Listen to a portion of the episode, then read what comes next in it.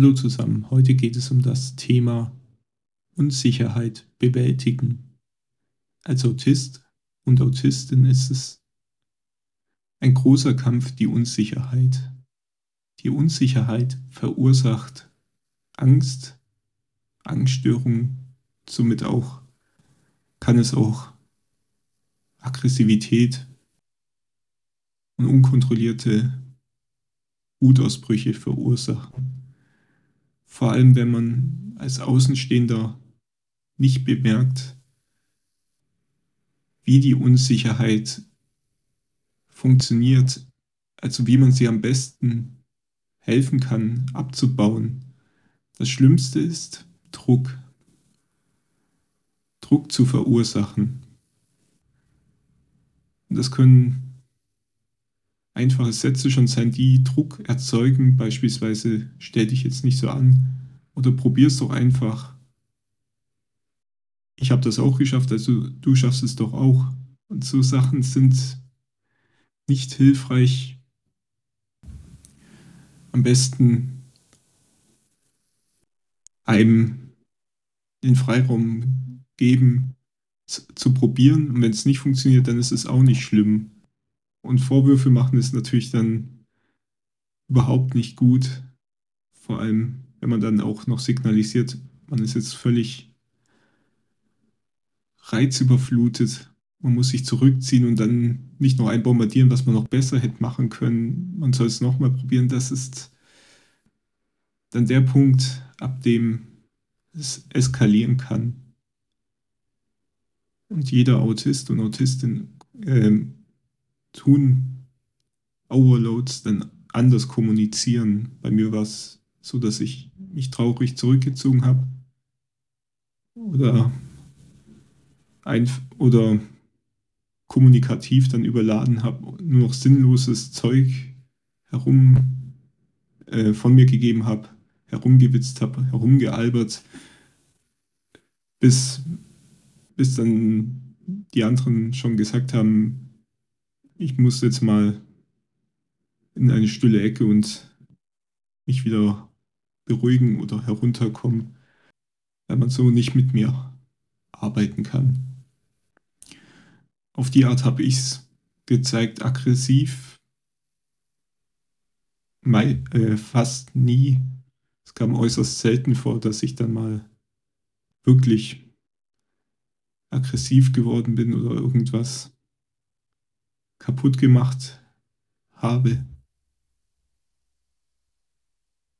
Und das Wichtige ist, also wenn man merkt, äh, es wird zu viel als Außenstehender, dann Rückzugsraum geben und das dann, weil das kann man sehr schnell übersehen als Außenstehender, den Punkt, ab dem man überflutet, überladen ist. Und die Unsicherheit zu bewältigen geht nur, wenn man Druck nimmt, Freiraum gibt und auch Rückzugsraum und die Möglichkeit, sich neue Strategien zu erarbeiten, auszuprobieren.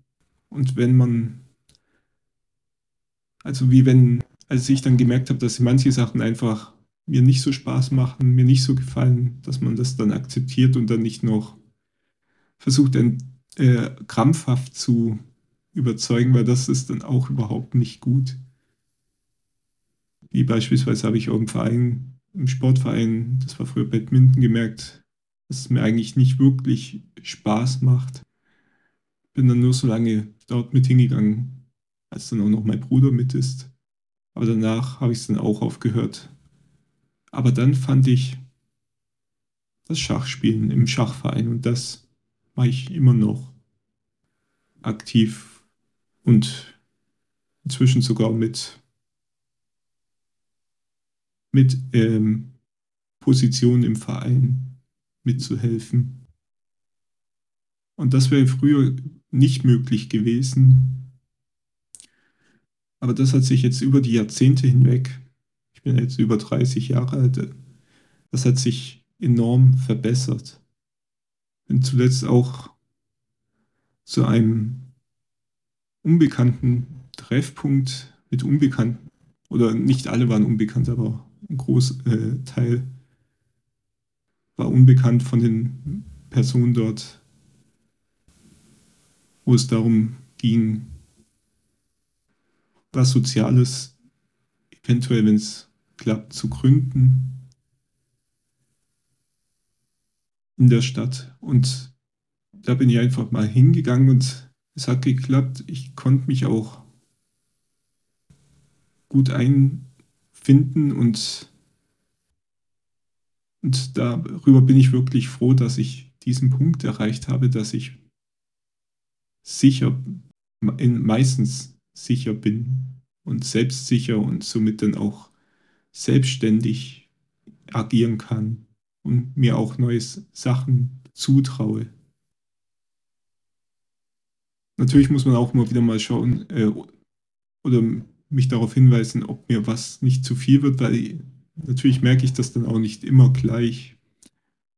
Aus dem Grund, weil ich auch unbewusst ähm, so viel machen möchte wie möglich, um anderen zu helfen, dabei auch mich selbst manchmal verliere.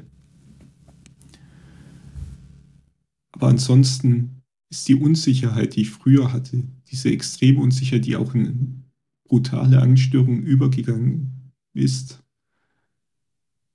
bewältigt. Und diese Bewältigung war nur möglich durch viel Geduld. Natürlich auch Therapien in der Schulzeit, die sehr wichtig für mich waren. Reittherapie. Und das ist leider keine Selbstverständlichkeit, dass man das als Autist oder Autistin erhält. Man muss viel kämpfen, das war auch schon damals, dass meine Mutter musste viel kämpfen, um dass ich überhaupt diese Therapien bekommen habe. Und das ist schon mühselig und auch zermürbend. So wie ich äh, heutzutage höre von Eltern, die auch Autisten haben, dass die auch so kämpfen müssen, das finde ich schade, dass es immer noch so ein schwerer Kampf ist. Weil ohne diese Therapien hätte ich auch diese Unsicherheit nicht so gut bewältigt. Natürlich hat auch noch mit eingespielt, dass ich, dass ich wenig abgeblockt habe. Und auch wenn es mir mal zu viel wurde, ich habe mich halt dann zurückgezogen, aber danach konnte man wieder mit mir arbeiten und ich habe dann auch manchmal probiert, es jetzt doch mal so zu versuchen, wie es vorgeschlagen wurde, und zu schauen, ob es was für mich ist oder auch nicht was ich dann zuvor noch irgendwie gar nicht mir vorstellen konnte und dann abgeblockt erst habe. Aber danach, also ich hatte auch gewisse, immer einen Drang auch zu versuchen, die Perspektive des anderen zu verstehen und nachzuvollziehen, zu versuchen. Nur ähm, nicht geklappt hat es immer dann, wenn der andere oder die andere versucht hat, es dann mit Gewalt aufzuzwingen, weil das konnte, das ist einfach etwas, was nicht funktioniert, mit Gewalt es aufzuzwingen.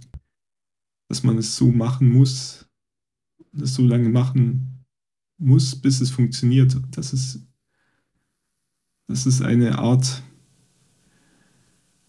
die ich äh, denke mal, dass es vielen oder vor allem viel, vielleicht sogar fast allen Autisten und Autistinnen diese Umgangsart überhaupt nicht gefällt und man dadurch überhaupt nicht sich weiterentwickeln kann.